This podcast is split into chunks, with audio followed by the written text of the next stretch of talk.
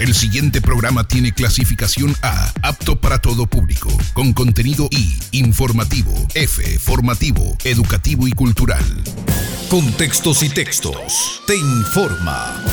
En tiempos de emergencia sanitaria.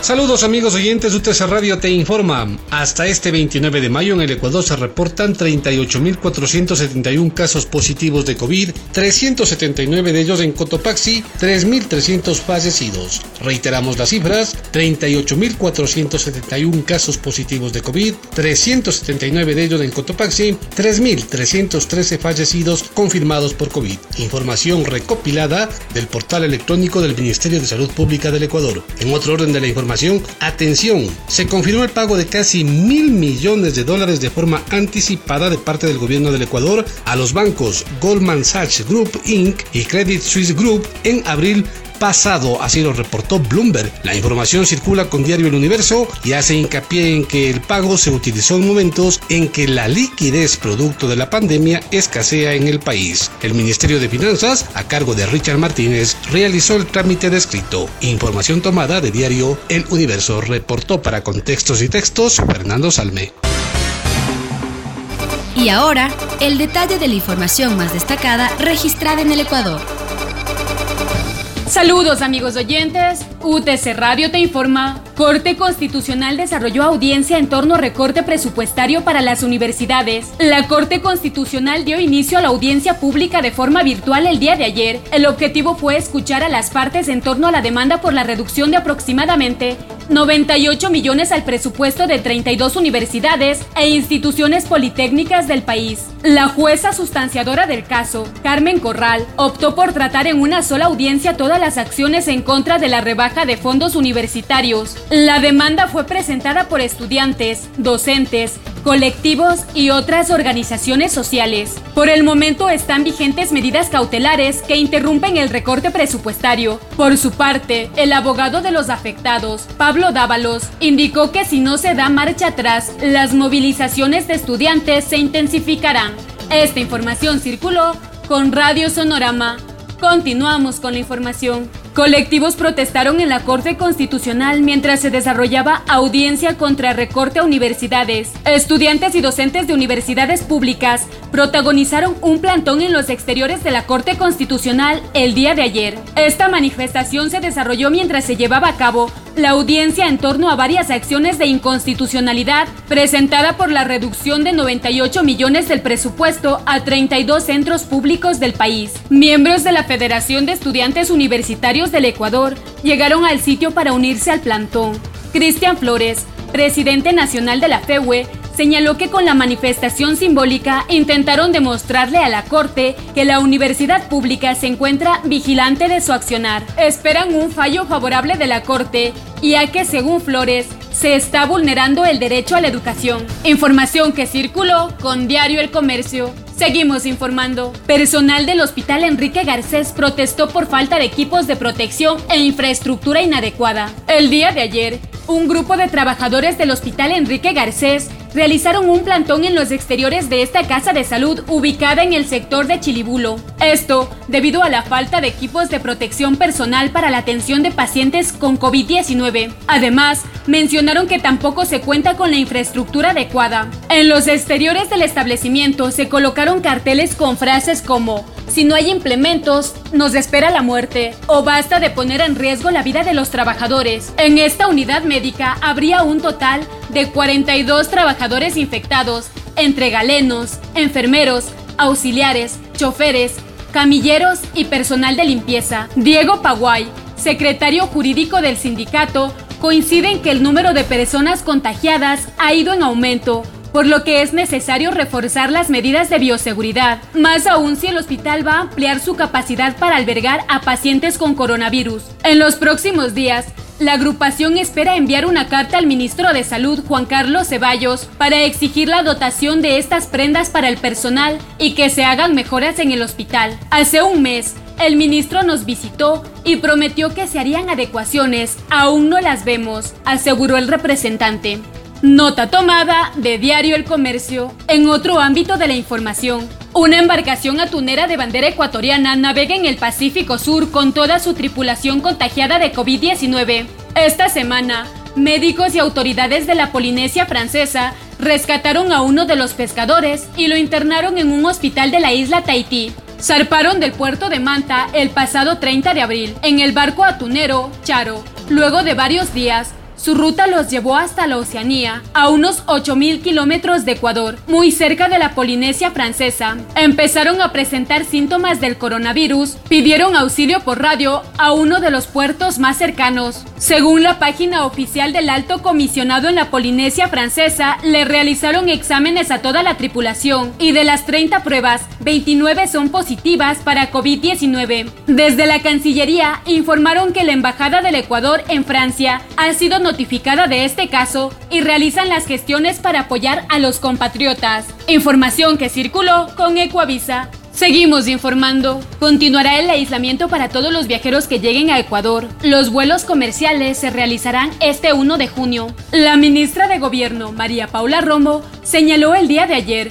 mediante una rueda de prensa, que a partir de este lunes 1 de junio, los aeropuertos del Ecuador se reactivarán para recibir algunos vuelos nacionales e internacionales. Sin embargo, se mantiene la prohibición de arribo de pasajeros para algunos países con cifras altas de contagio de coronavirus. Por otro lado, el registro civil dio a conocer que se reanudará el servicio de reagendamiento de citas y emisión de pasaporte ordinario. Informó que el documento se podrá sacar en Guayaquil, Quito y Cuenca. Sin embargo, solo podrán acceder a esta opción aquellos que teniendo una cita agendada no pudieron hacer el trámite en marzo y abril debido a la emergencia sanitaria por el coronavirus que ocasionó la suspensión del servicio. Este servicio tiene un costo de 70 dólares. El registro civil se contactará directamente con los solicitantes para asignarles un turno. Información que circuló con Diario El Universo. Para contextos y textos, reportó Silvia Vega. Saludos amigos oyentes, UTC Radio te informa. En La Tacunga, hoy, el COE cantonal resolverá cambio de semáforo. Byron Cárdenas, alcalde de La Tacunga, informó que a las 17 horas de ayer se realizó la reunión ampliada del COE cantonal, donde participaron diferentes sectores del cantón como industriales, Cámara de Comercio y representantes ciudadanos. Frente a los planteamientos realizados por los diferentes actores del cantón y con base a los diferentes informes técnicos de las mesas, el COE cantonal tomará la decisión sobre el cambio o no del color del semáforo en el cantón a partir del 1 de junio y que la decisión a tomar represente a la mayoría de la población de la Tacunga. Cárdenas destacó que sectores productivos del cantón han presentado los protocolos de seguridad para la apertura de las industrias, procesos que han sido calificados por el COE cantonal y trasladado al COE nacional para la autorización respectiva, independientemente del cambio del color del semáforo. Con el cambio de semáforo, una serie de negocios se activarán en la ciudad, los que deberán cumplir los protocolos de bioseguridad por parte de las personas responsables de la atención a los usuarios como el uso de mascarillas, distanciamiento, desinfección. El incumplimiento de estas medidas hará que el local pueda ser clausurado. Otro sector que se activará con el cambio del semáforo es el del transporte urbano, pero deberá trabajar con el 30% de su capacidad. Fuente, La Gaceta. Más información. Municipio de Ambato fiscaliza la compra de bienes y servicios. La Comisión de Fiscalización del Cabildo Ambateño inició un proceso de recuperación de documentos para conocer cómo se han desarrollado los procesos de compra de bienes y servicios por la emergencia sanitaria. El presidente de la comisión, Alex Valladares, destacó que ha solicitado documentación a las diversas dependencias para analizar y de acuerdo a ello, a su debido momento, emitir el informe para presentarlo en el Consejo Cantonal. La fiscalización tiene que ser responsable. No podemos armar escándalo o caer en la irresponsabilidad de indagar sin tener la documentación respectiva. Además, mucha de esa información está en el portal de compras públicas, dijo. Aclaró que la comisión no está para determinar culpables en caso de existirlo, ya que esa labor la tienen la Contraloría General del Estado y la Fiscalía General. Valladares ha pedido se les informe si se están cumpliendo las resoluciones del Servicio de Contratación Pública, CERCOP, a propósito de las contrataciones que se han cristalizado por la emergencia. Asimismo, se detallan los contratos firmados y si se han publicado cada uno durante este periodo de crisis. Al mismo tiempo, el concejal ha solicitado un informe minucioso sobre el estado del proceso de contratación de la obra Vías Colectoras 3. De igual forma, espera recibir documentos del proyecto de asfaltado, adoquinado y obras complementarias en varias parroquias rurales. También, la actividad fiscalizadora se dirige a conocer sobre la priorización de obras que se ejecutarán en el futuro, pues muchos recursos que estaban destinados para otros proyectos serán recortados por la emergencia. Fuente El Heraldo, reportó para Contextos y Textos Alejandra Cela. Saludos amigos oyentes. UTC Radio informa. Desde las 10 horas de la mañana del día de ayer 28 de mayo, un grupo de empleados, trabajadores, docentes y estudiantes realizaron un plantón en rechazo al recorte presupuestario en la mayoría de cantones de la provincia de Cotopaxi. Estas protestas las efectuaron en el marco del desarrollo de la audiencia de inconstitucionalidad por el recorte al presupuesto de las universidades y centros de educación superior. Los manifestantes exigen, entre otras, que se cancele la deuda que se mantiene con las universidades y que no se reduzca el presupuesto para la educación. Los plantones se registraron en Pujilí, Salcedo, Saquicilí, La Maná y La Tacunga. En otras noticias, el alcalde de Saquicilí, Javier Velázquez, señaló que en los próximos días estaría llegando al cantón 3.000 pruebas rápidas adquiridas y serán canalizadas al personal de primera línea como el personal municipal, de salud, Policía Nacional y el resto de personas que están dentro del cerco epidemiológico. De igual forma, están adquiriendo 30.000 mascarillas que serán destinadas a los grupos de atención prioritaria, para los cuales también se ha destinado 10.000 kits alimenticios. Este municipio asignó un presupuesto de 300 mil dólares para afrontar la emergencia sanitaria en este cantón. En otro ámbito de la información, empresarios, transportistas, productores, comerciantes, del gremio turístico y financiero, además de representantes de los sectores productivos de Salcedo, se reunieron el día de ayer 28 de mayo en una misma mesa de trabajo para coordinar estrategias que ayuden a evitar la crisis económica que está afectando nuestro país. Esta reunión se dio en el marco del llamado del gobierno autónomo descentralizado de esta ciudad. Por otra parte, el alcalde de La Maná hizo un llamado a los ciudadanos a ser responsables, ya que el Ecuador tendrá nuevas reglas en el sistema de semaforización a partir del primero de junio. Esta información fue brindada por la ministra de Gobierno María Paula Romo, quien informó a través de cadena nacional emitida este miércoles 27 de mayo que cada color del semáforo tendrá cambios. En la Maná, el COE cantonal, en reunión en la semana pasada, decidieron hacer una transición a semáforo en amarillo a partir de la segunda semana del mes de junio, por lo cual esta será una semana de adaptación y de sociabilización de las nuevas normas. Y para finalizar, que la Universidad Técnica de Cotopaxi invita a los bachilleres a realizar el proceso de cuarta aceptación de cupo hasta el día de hoy 29 de mayo para ingresar a las carreras de Administración de Empresas, Contabilidad y Auditoría, Gestión de la Información Gerencial, Gestión de Talento Humano, Hidráulica, Ingeniería Industrial, Mercadotecnia o Marketing, Pedagogía de los idiomas nacionales y extranjeros, Sistemas de la Información Gerencial, Trabajo Social y Turismo. Este se lo debe realizar en la página Ser Bachiller.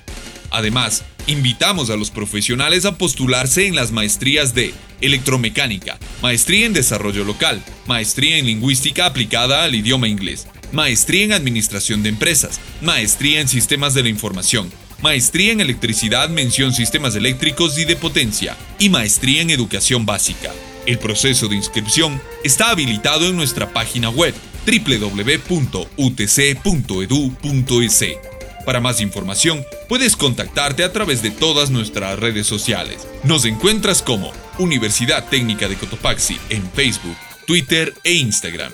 Antes de despedirnos, enviamos un atento saludo para todos quienes nos escuchan con un mensaje optimista en estos momentos. Recuerden, debemos ser fuertes y recordarles que al final la vida vencerá. Para contextos y textos, reportó Marco Altamirano. La información del mundo.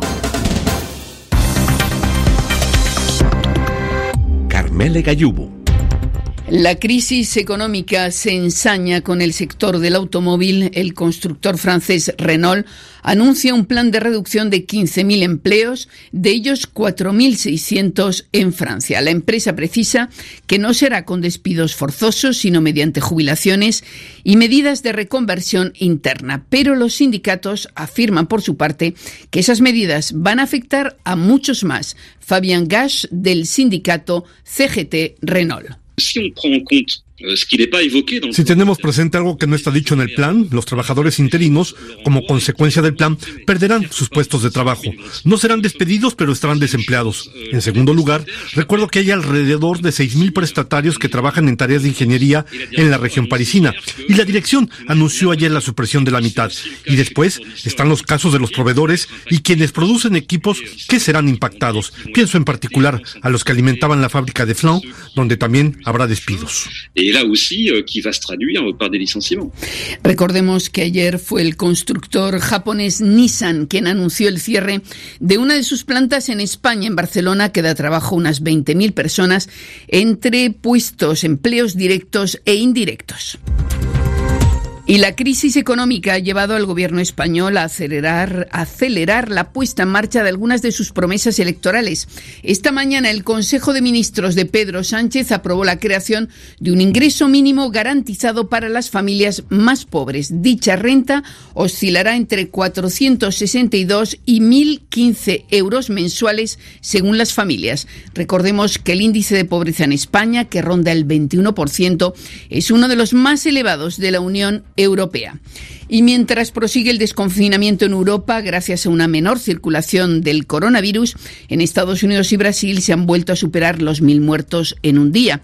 En Perú, el número de contaminados diarios se acercó ayer a 5.900 y en Bolivia a partir del 1 de junio se flexibilizará el confinamiento permitiendo la circulación de peatones y vehículos con límites horarios y la reactivación de varias actividades económicas. Hasta aquí el resumen informativo de Radio Francia Internacional. Aquí estamos. Hacemos contacto directo desde el corazón de Cotopaxi con el personaje de hoy. UTC Radio saluda al señor Mauricio Chiluiza, el expresidente de la Federación de Estudiantes Universitarios del Ecuador. Mauricio, buenos días. Fernando Salme le saluda. Cuéntenos, por favor, cuáles son las últimas novedades que se tiene con respecto a la comparecencia que se hiciera el día de ayer ante la Corte Constitucional, en la cual eh, sectores a favor del recorte presupuestario, es decir, el gobierno, y sectores que defienden a la educación superior, es decir, estudiantes, profesores, docentes y trabajadores, hicieron de la exposición de los motivos de cada una de sus teorías. Por favor, cuéntenos cuáles son las novedades. Bienvenido. Muy buenos días, saludar con todos los eh, la audiencia de UTC Radio. Efectivamente, el día de ayer inició el proceso de juicio referente a la a las denuncias de actuación inconstitucional por parte del Ministerio de Finanzas referente al, estado de excepción y a la vulneración del artículo 165 literal 2 de la Constitución. Eh, varios colectivos, varias organizaciones jurídicas, sociales, eh, eh, personas naturales presentaron denuncias frente a la reducción del presupuesto para educación superior. Es así de que el día de ayer la Corte Constitucional eh, recibió en audiencia pública a todos los denunciantes para poder expresar lo que sucede en la educación superior y también sustentar esta denuncia de inconstitucionalidad. Hay que entender de que ya la Corte Constitucional dictó, dictó unas medidas cautelares provisionales que tienen una vigencia eh, máxima hasta que la Corte Constitucional tome una decisión en pleno. Nosotros, desde la FEWE Nacional, el día de ayer convocamos a una nueva acción de movilización en contra, eh, en vigilia del presupuesto universitario y en contra de todas las medidas económicas que el Ministerio de Finanzas está aplicando dentro de la educación superior. La audiencia duró aproximadamente unas, eh, eh, alrededor de unas 15 horas, en la cual se pudo observar también la actitud nefasta irresponsable y también improvisada por parte de los asesores del gobierno en, materia de finanzas y leyes, en la cual no supieron sustentar bien los decretos y los memorandos eh, emitidos por parte del gobierno nacional en materia de educación durante el estado de excepción. Mauricio, ¿qué tenemos que esperar de aquí en adelante? ¿Cuándo cree usted que se daría el pronunciamiento final y se aspira que este sea a favor de la educación superior? Nosotros aspiramos y hemos exigido a la Corte Constitucional que emita un eh, que emita un, fallo favorable a, a, nombre de la educación, a nombre de la juventud, en favor de las autoridades universitarias y en favor de la educación superior en el país. Nosotros eh, esperamos que el proceso sea acelerado debido a las circunstancias de emergencia sanitaria y también algunos elementos eh, que están afectando a la educación superior. Sin embargo, eh, como tiene que tiene que eh, vincularse este tema de la eh, del, del, juicio, recolectar toda información y deliberar, la jueza determinó 72 horas para que las partes, tanto demandadas como denunciantes, puedan sustentar o replicar algunas eh, lo que ellos consideren que no fue claro en la en la comparecencia de todos los, actores del tema de educación y el tema de los de los eh, del, del, gobierno. Entonces nosotros esperamos que esta decisión pueda ser resuelta la próxima semana y el fallo pueda ser en favor de los estudiantes universitarios. Además, como volvemos a insistir, nosotros desde la FEBO Nacional estamos exigiendo la salida del ministro Richard Martínez del Ministerio de Finanzas porque ha sido el principal responsable de la reducción del presupuesto universitario y ha sido el culpable de aplicar políticas antipopulares en contra del pueblo ecuatoriano. Ahora, eh, Mauricio, hay que tomar en cuenta también que a través de los medios de comunicación el oficialismo ha tratado de denostar el trabajo de las universidades, el trabajo de sus autoridades. Dicen primero que hay autoridades que ganan mucho más que el presidente de la República y que hay universidades que no alcanzan a gastar siquiera el dinero que se les da. ¿Qué nos puede decir usted? Bueno, ahí hay que entender de que el gobierno nacional ha iniciado una campaña de desprestigio en contra de la universidad pública del país. Esa campaña de desprestigio la he realizado en redes sociales y en, y en medios de comunicación. Eh, y además, no es que las universidades definen cuánto gana el rector o cuánto ganan sus decanos o directores de carrera. Eso está estipulado en la Ley Orgánica de Educación Superior que ellos mismos han aprobado en, en el 2018 y es aprobado por un reglamento de escalafón eh, de escalafón aprobado por el Consejo de Educación Superior que ellos mismos actualizaron en el año 2018. Además, hoy hay, una gran diferencia. Para ser rector se necesita tener estudios de cuarto nivel, tener artículos indexados. No es como en cualquier ministerio que por dedo o por cuotas políticas va de aceptas. En la universidad existe un proceso de desarrollo académico, entonces no podemos ubicar a la Universidad Ecuatoriana como una, una empresa o, una, o un ministerio. Dentro de la universidad se genera ciencia, tecnología y se forman los nuevos profesionales de excelencia del país. Entonces, esos, esos discursos que está utilizando el gobierno nacional es efectivamente para desprestigiar la universidad ecuatoriana. Y referente a la ejecución presupuestaria, hay universidades que sí, eh, que sí, eh, que sí devengan todos sus recursos económicos en el año pero también el gobierno nacional ha puesto eh, miles de trabas al, al tema de las compras públicas, entonces y al tema de la asignación presupuestaria. Entonces hay muchas trabas que, le, que no le permiten a la universidad de, eh, ejecutar todos sus recursos económicos en el tiempo correspondiente. Entonces esas son algunas complicaciones que hay dentro de, de las leyes que ellos mismos prueban, que ellos mismos respaldan y que ahora están utilizándolas para atacar a la educación eh, superior. UTC Radio dialoga con Mauricio Chiluisa, el expresidente de la Federación de Estudiantes Universitarios del Ecuador. Mauricio, ¿qué nos puede decir con respecto a las protestas, al plantón que hicieron ustedes el día de ayer ante la Corte Constitucional y la presencia de la policía, de fuerzas del orden? ¿Hubo algún tipo de problema? ¿Hubo enfrentamientos? ¿Hubo agresión? Durante estos, todo este mes, los estudiantes eh, hemos participado en las distintas acciones hay que señalar que son 28 días que estamos movilizados, 28, eh, ya 29 días que estamos movilizados en contra del recorte presupuestario y en contra de la de, la, eh, de las políticas del gobierno nacional. Todas estas acciones han sido pacíficas, han sido tomando las distintas medidas de bioseguridad. Lastimosamente el gobierno está utilizando una campaña para poder provocar incidentes dentro de las manifestaciones y reprimir a los estudiantes y al pueblo ecuatoriano. Nosotros el día de ayer desarrollamos un plantón sin ninguna novedad, pero efectivamente queremos denunciar de que el gobierno durante este estado de excepción ya permitió a las Fuerzas Armadas con un nuevo reglamento y un nuevo decreto la utilización progresiva de la fuerza. Esto quiere decir de que el gobierno pretende reprimir a los ecuatorianos y salimos a protestar en contra del, eh, en contra de estas políticas fondo monetaristas. Ahora hay que hablar también, Mauricio, de todo el, sistema, de todo el proceso, de todo el entorno.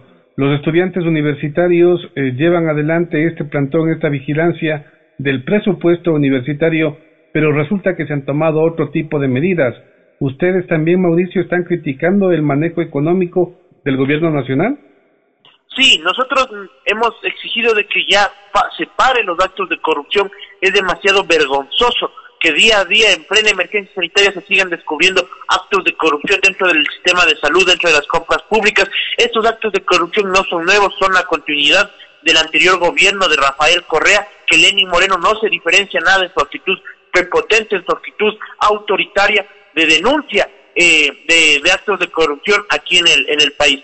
Y además también estamos en contra de la aprobación de la ley de apoyo humanitario porque afecta los derechos de los estudiantes, eh, el, perdón, el derecho de los trabajadores y se implementa la flexibilización laboral. Y con la ley de ordenamiento de las finanzas públicas se da carta abierta a, la, a, que el gobierno utilice sin ningún control los fondos del, de, la, de los institutos de, de, seguridad social, del IE, del ISFA, del SPOL. Entonces, efectivamente, esas, eh, esas medidas económicas afectan al pueblo ecuatoriano.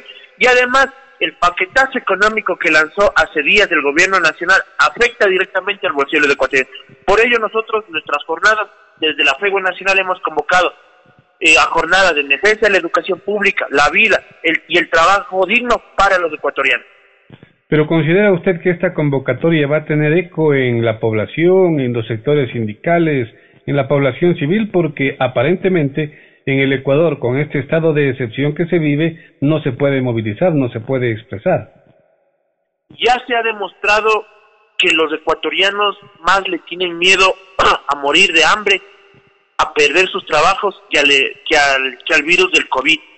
Ya en estos 29 días se han realizado varias acciones de movilización nacionales conjuntamente con el Frente Unitario de Trabajadores, del Frente Popular, la CONAIE, los estudiantes universitarios y hemos dicho de que eh, estos, estas acciones deben continuar. El pueblo ecuatoriano, la indignación frente a tanto atropello al bolsillo de los ecuatorianos ha hecho que rompamos el confinamiento y salgamos a las calles. Una expresión de eso fue el 25 de mayo, que la jornada aproximadamente en 19 provincias del país se desarrolló de manera exitosa, en donde los trabajadores, las damas de casa, los comerciantes, los estudiantes, los maestros salimos a protestar. El gobierno es el único responsable de tener a los ecuatorianos en las calles. Si el gobierno no quiere que los ecuatorianos nos movilicemos en contra de todas estas medidas económicas, el gobierno debe, debe dar marcha atrás con toda su política neoliberal que atenta a los derechos de los ecuatorianos. ¿Cuál es el papel que ha jugado la Asamblea Nacional en todo este manejo económico, en toda esta situación que atraviesa el país, Mauricio, según los estudiantes universitarios? La Asamblea no ha trabajado ni ha legislado a favor del pueblo ecuatoriano.